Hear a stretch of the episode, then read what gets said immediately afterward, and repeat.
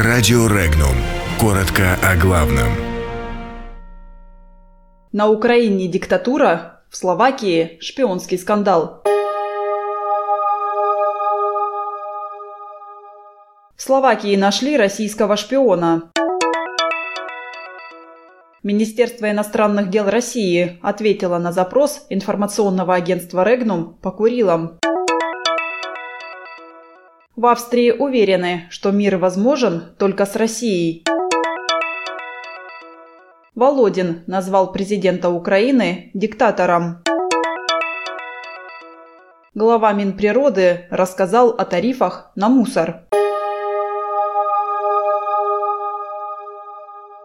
Российское посольство в Словакии изучает информацию о высылке дипломата. Проверяются сведения об объявлении своего коллеги персоной нон-грата и высылке за пределы страны. Ранее премьер-министр Словакии Петер Пелегрини заявил, что российский дипломат из аппарата военного атташе был выслан из-за подозрения в шпионаже против Братиславы и НАТО. Инцидент произошел еще в ноябре.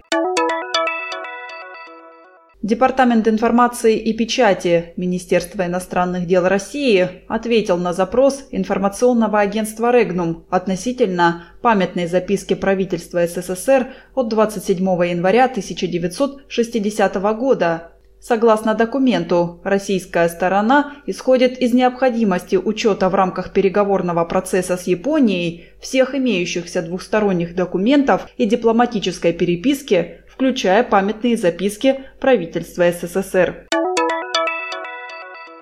Длительный мир на европейском континенте возможен только при условии хороших отношений с Россией. Об этом заявил глава Национального совета Австрии Вольфганг Саботка на пленарном заседании Госдумы. По его словам, Россия – мировая держава, важный партнер в международном сообществе государств. При этом он добавил, что в партнерстве нет места кибератакам, дестабилизации и шпионажу.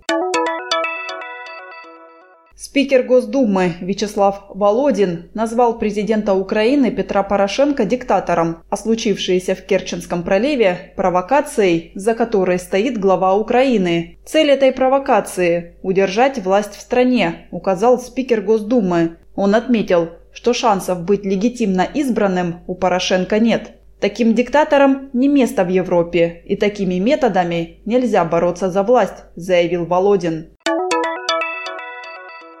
Нормативы на утилизацию мусора в регионах завышены, и по возможности с этим боремся. Об этом сообщил глава Минприроды Дмитрий Кобылкин в Госдуме. По его словам, министерство ведет мониторинг всех регионов, Управление Федеральной антимонопольной службы, заявил Кобылкин, не даст сделать рост тарифов более 4-5%. Подробности читайте на сайте Regnum.ru.